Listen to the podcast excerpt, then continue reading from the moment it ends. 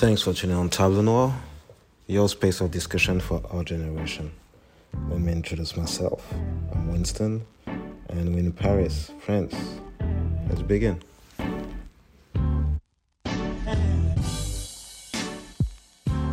So, like I said with my boy Knight, so what's up? What's good? What's good? So tell tell us a little bit about you. A little bit about me. Um, uh, yeah, so my name is Knight. Uh, originally from uh, California, but you know, live here in Paris now. Uh, I'm of Jamaican descent. Uh, I'm a professor of uh, U.S. history through the lens of hip hop at uh, Telecom Paris uh, University, and also uh, I'm an artist, um, photographer, videographer, and a hip hop artist as well. So yeah, it's a little bit about me. Say a little bit, but you said like Yeah, it's, a lot, but still it's a little bit. So okay, so tell me, I, what is mental health issues for you? Mm, mental health. Uh, I mean, it, it's it's a lot of different things. Uh, for me, when I think of mental health, I think of I think of generational um, trauma that's passed down amongst Black people, especially uh, being Black American. Uh, thinking of the lineage and history of slavery uh, and how that's affected my community in regards to that. I just think of also just just personal uh, personal mental health, and you know that could whether whether it's things that are placed on us by our environment or things that are that we're given genetically, yeah, just our, our mental state and how we process those things and how we deal with those things. So yeah, so Uh, it's interesting because, like, like you said, we have like two different things. There's this um, mental health is like generational. It's like it's all community, you know, since because of the past, the history of where we from, we come from, and but it's also like individual and personal mental health will be obviously different, sometimes deeper or if you can deal with or not. So like first for you, the the global one, we said like the community one, mm. because based on our history and the fact to be a black American, how did it affect your life and how you dealt with? Mm, I don't. I think you know, growing up, it was never. It was never a thing that I considered or anything that was ever talked about. It wasn't. You know, there was those within my family, uncles, cousins. You know, that would be dismissed as, "Oh, your crazy uncle so and so, your crazy cousin this," and you know, they'd be they just be kind of cast aside as crazy, and their actions would just be pushed aside as crazy. Uh, you know, based off the things that they did. But it wasn't anything that it was ever, we're like, oh, you know, so and so's going to see a therapist now, or this is how you deal with this. It was never, it was never anything that was discussed like that. So, I mean, yeah, it wasn't, it was like, I didn't, I never thought about mental health in that capacity growing up. Um, but in like, I guess in the, you know, in the long term, getting older, it just, you, you know certain things that didn't make sense in my own life or as I looked at it as I looked at it uh, as I looked at it from things in my past from you know a distance you know I just realized that there was a lot of things that were kind of fucked up that were that I never that I hadn't dealt with um, so yeah for me it was it it affected it affected me later it affected me later. So things that were happening, they were affecting me, but I didn't really, I didn't notice the effect until, you know, I got older. I was like, oh shit, that's what it was. Mm. Oh, that's why I do that. Oh, that's that, that's that's the cause and effect for this over here. Yeah, this is the thing with like, I don't know. I can I'm not gonna say like with all people from diaspora like Afro descendants, but this is the thing of like in young at young age, we cannot even think this is mental health. You know, we cannot even like imagine there is something that we need to care to take care of because I don't know for there's different uh, different issues around us. Um, so we're not gonna focus on us Mhm. what it's really our problem or like uh, why I react like this, why I'm why I'm scared about this, why I'm like something can get me like totally like crazy about like I will get like extremely extremely mad about something we we cannot really process it because we don't have the um, I'm not gonna say the sensibility but like we don't have the the time or technically like nobody took the time to tell to tell us yo this is something you need to deal with this is something will matter you know? Yeah. and yeah on this side i totally agree. There's a lot of stuff that i had in my my childhood that was like okay no it's nothing i'm not gonna take i'm not really gonna care about it because it's kind of i'm not gonna say it's kind of like it's lame. It's for like really like sensitive people who don't have real strength or stuff like that. Yeah. these big things like yeah if you you weak if you feel if you you feel that much you let your uh, your feelings or the, your problem getting all getting all of you it's like because you're weak so you need to stop doing this you need to stop stop it stop it like push it down to like keep advancing it's after when i was growing up and understood that mental health i need to like deal with my my problems you know and yeah, it's a heavy work. So like, tell me what kind of problems you had, like, if you can like name it, what kind of problems you had. Um, for me, uh, you know, definitely, uh, the one that the first thing that I knew that I experienced as a kid was just depression, and for me, you know, I remember being a kid being suicidal and like not wanting to live and trying to take my life and different things like that, and not, and that was just that was and there was no there was no there was there was no resource or way to you know or way to properly deal with that. And I didn't know who to go to or who to talk about with that. Um, but that those like were the first things. Um, I remember I would like I think I remember I wrote like a I was a kid I wrote like a suicide note to you know uh, saying like why I didn't want to live. And um, you know, I, I remember I put it in like some some book, some book that was in the house, and uh, like I put it under my bed, and even to this day, I'm, I'm I wonder. Still there. I, we're not even there, but I wonder. I know somebody had to come across it. I, Uh-huh. At some point, I don't, I don't know if like, you know, if my aunt came across it, if my mom came across it, Mhm. but to this day i just i just i wonder about that Yeah, yeah, But yeah. every now and then it's like damn did nobody ever like did they come across this and nobody ever said anything You know, it's big because do you maybe they don't even like obviously someone saw it. For me obviously someone someone they like they didn't even know how to react. Why they can tell you. Why they can tell you. talk to me about it you know what i'm saying Yeah, like me, uh, I can I already know that there's at least like some people in my family they see a letter like that from me, they will they will say shit. They they ain't gonna say shit yeah because they don't really know how to to deal with. yeah Like, yeah, like Yeah. I cannot imagine. You know, I can imagine some people in my family come coming to me say like, yeah, I saw your I saw your letter. Tell me what what happened, why you felt that way. I never, I almost never had this talk with anyone in my family. yeah But my mom, obviously, yeah. My sister, that's it. yeah you know. But and how how you deal with it. So you have like this. You told me it's like because of oppression.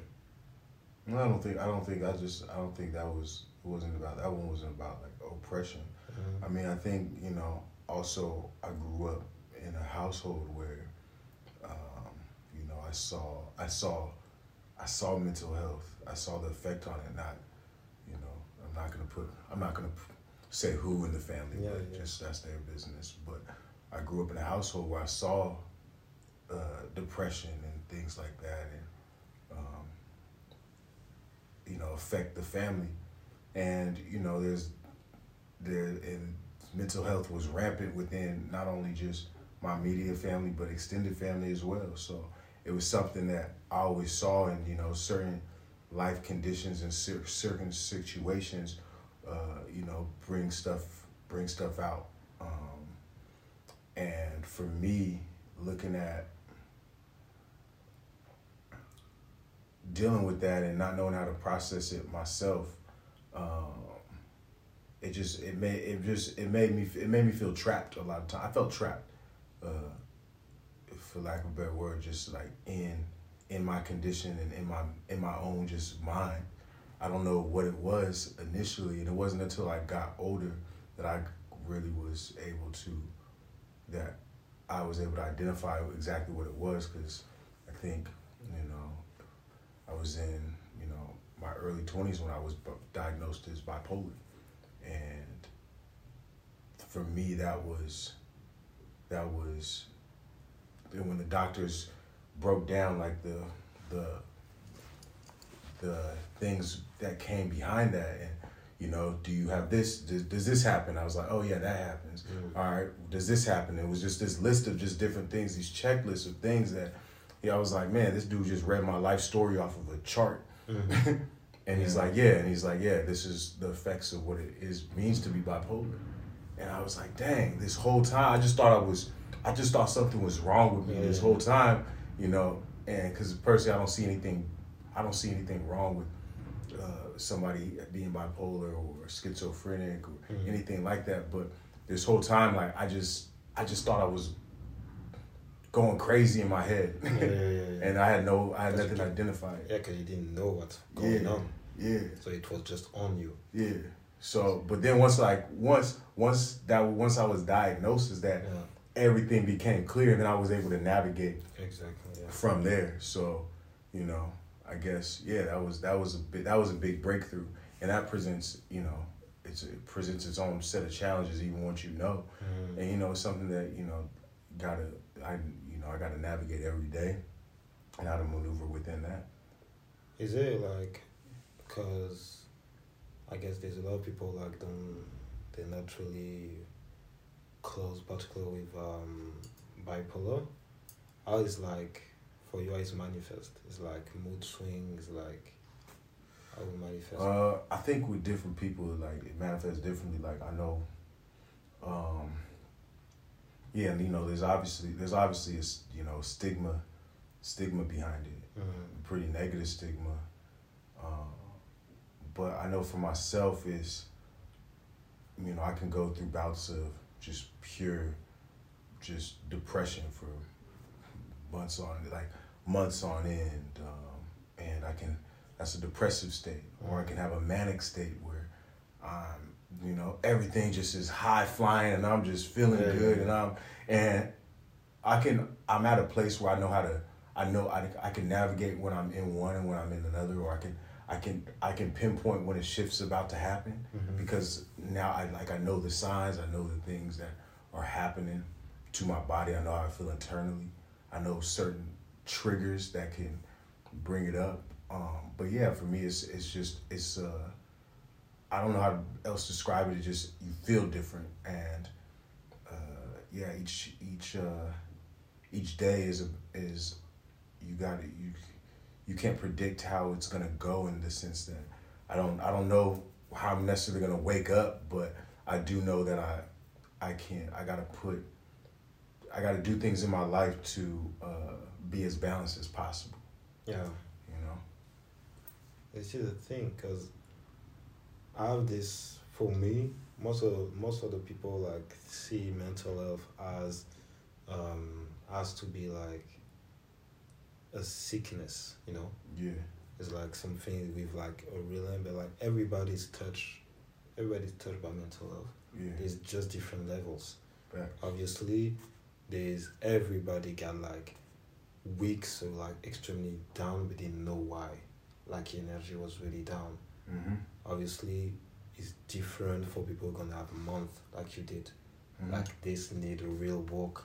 This is why you understand how to balance and how to like try to navigate in this. But most of the people who have like just one week down, they just feel like oh, they didn't even like think about something's going on. Mhm. They're just gonna be like, yeah, it's normal. It's like week down, week up, and blah blah. But they don't really try to understand what is behind it. Yeah. And for me, this is first level of mental health. Yeah. You know, cause having like mood swings, na- it's gonna be extremely heavy on your body, on your Yeah. mind and stuff. Like you're the first one to know. Like Yeah.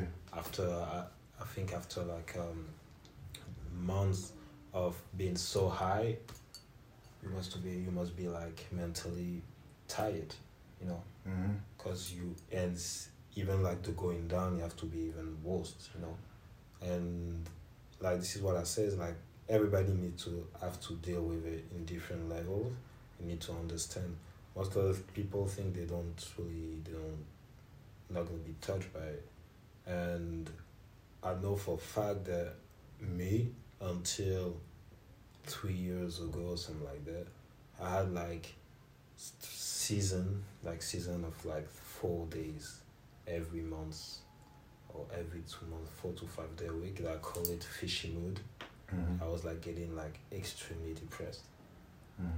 When you said like you thought about like um like your suicide kid it's funny because in my head i always been like i would like to be dead. Yeah. you know i always had this thought. Sometimes i was like just like yo i kind of i would kind of like to be dead. Like in a way i'm like i'm grateful for the life and everything but sometimes you i, would, I was like i would like not being here. Yeah. you know, would be easier and I will not have to feel how I feel, you know. Yeah. I'll not have to deal with this. And when you start to like think about okay, I do need to deal with it and you like you said, like you have a name on something, you know. Me when I start to call it fishy mood, I was like I accept it. I was like, you know what, I'm just gonna be fucked up for for four five days. I will just be like in my room doing nothing, you know, don't want to see people and stuff. After that, it will come back by itself. But one day it didn't come back. I stayed like this for like a month. Mhm. For yeah, like one month. I was like, and at this point, I understood like yo, it's just going worse because you don't take care of what you think or what you feel.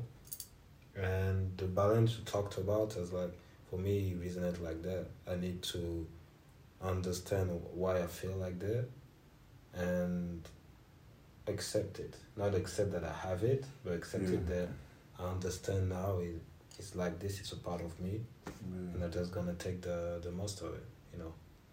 But obviously it's a work. It's a work that we don't really talk about.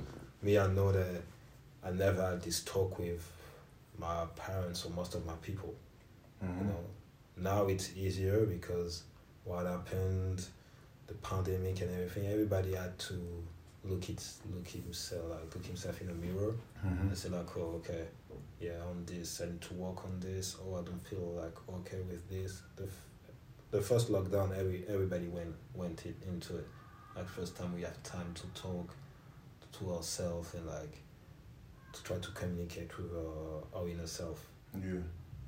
but still it's like i'm thinking that it's there's a lot of work to do about it because even now i'm not going to be comfortable to like totally accept everything that i feel Mhm. you know there's a lot of little things that i will feel like about like dating different kind of people you know and uh, like different kind of women will be like not really in my interest or like because i feel it's my interest or like i don't know be open up to patience or like patient that i like to think that i like to do but like other people will be like oh that's too artistic or like oh Mhm. blah blah or like just totally be 100% you like i dare i dare someone to say like i can be 100% me every time you know Yeah. and technically if we can't be because there's something that it's not it's not that we're not proud of, but something that is like how to feel to be hide, you know. Hmm. And for me, this is true. It's like this is why mental health is so important because it's a all, it's a all thing. In globe, zero to ten, and people who see mental health is like just eight to ten when you have big trouble. It's false because it's everything. It's everything like from day one. It's everything. Yeah. Mm. I also think that like um,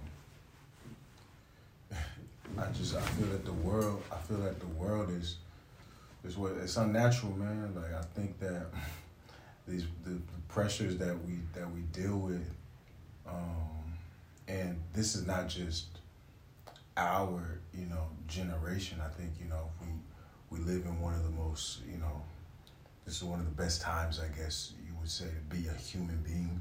You know, Yeah. it's a prosperous time, like in terms of yeah, it's just the shit that people had to deal with.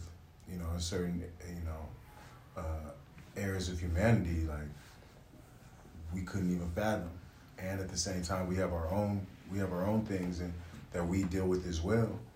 But I just feel that the way that we've created societies, uh, the the way that we've created the the work weeks, and the way that we've created um, these external stressors and pressures that you know we got to live with. I think that I think they've you know um, I think they've caused a lot of I think they've caused a lot of uh, added a lot to uh, the mental health um, situation that we're currently dealing with. Because now the difference is now is that so you're living you're living your life you're living your life and you already got these stressors but now you all like but you know now you're constantly connected to you know this 24 hour news cycle and social media and, you, and people are seeing um, how other people are living and constantly you're constantly comparing your life with people you know millions of you know thousands of miles away from you.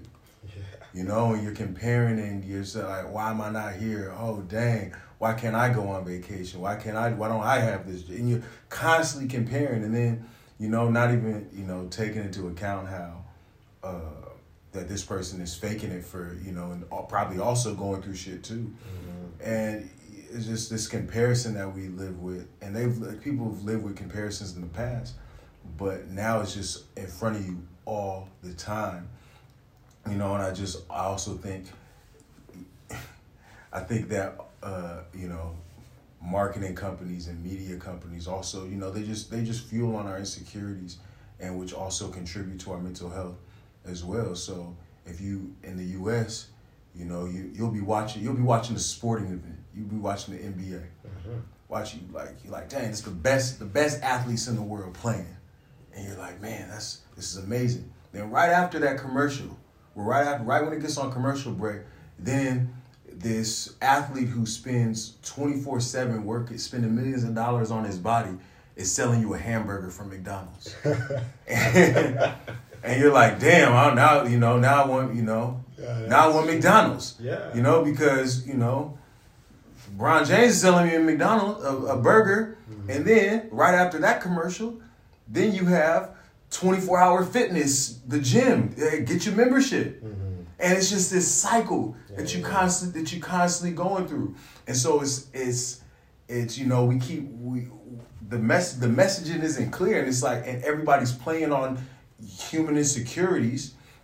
So, you know, on one one minute you'll have a body positivity commercial and then the next minute you'll have, you know, a commercial that's completely out. It's like, hey, try the new this diet. And it's Yeah, yeah, yeah. it's you know, and then you wonder like why people are are going are are you know are contributing because you know mental health has been here, but I just think that there's certain factors within our modern times that are helping to uh, facilitate uh, the acceleration of these insecurities and our mental stability and how we see ourselves. You know what I mean? Yeah, it's that's so funny because I think we we need to have our own blueprints. We need to have our own blueprints because, like you said, you're gonna look at people who live six thousand kilometers away from you. They did like a picture. I don't know. Uh, there was like in Egypt. You're like, yo, why, why they're here? I, I'm not here. And you're gonna like compare yourself. So like, oh, I'm shit. Yeah. Okay, I'm this age. Okay, i never been there. Okay, I see people are going there, there, there, there, there. Like you don't even think about okay, but what's like what I want for me, just not what I want for me, not just what I want to show, but what I want for me. Yeah. It is like a thing like people like get tired of Instagram, and for a little short of time, obviously Mhm. and they're like they need to disconnect you know there's a lot of people like even me i did it like technically right now i'm doing it kind of it's like you're gonna like say yeah i need to disconnect. Ah i'm gonna disconnect for some weeks you know? And you feel better. Mhm. obviously like you feel better. It's like before it was like uh when you were like into the like watching tv so much and one day your mom or your dad comes and like yo stop. You have to go you have to go out.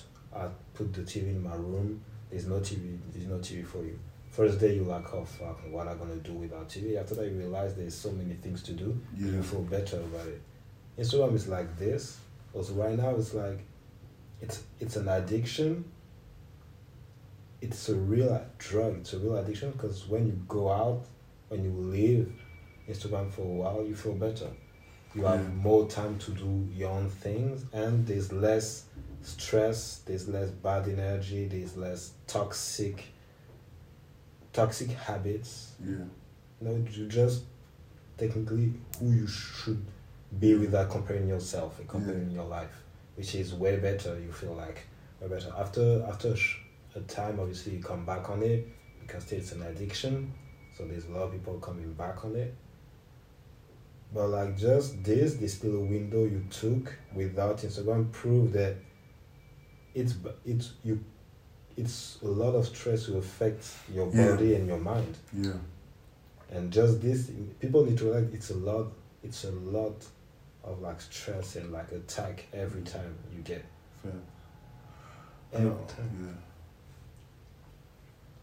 it's like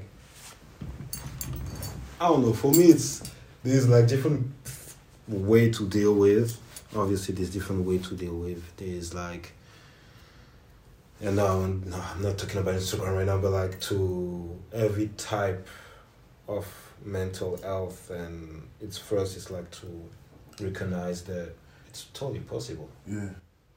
I mean, I, I definitely, I know like social media gets a bad rap because, uh, you know, in terms of like mental health, because yeah, it does, it, it's, it's a problem in regards to it, but you know, is it's not it's not the cause. It's not the for me in my thinking, it's not the cause of the problem or the root of it because it's been here. Like we we've been dealing with shit as human beings.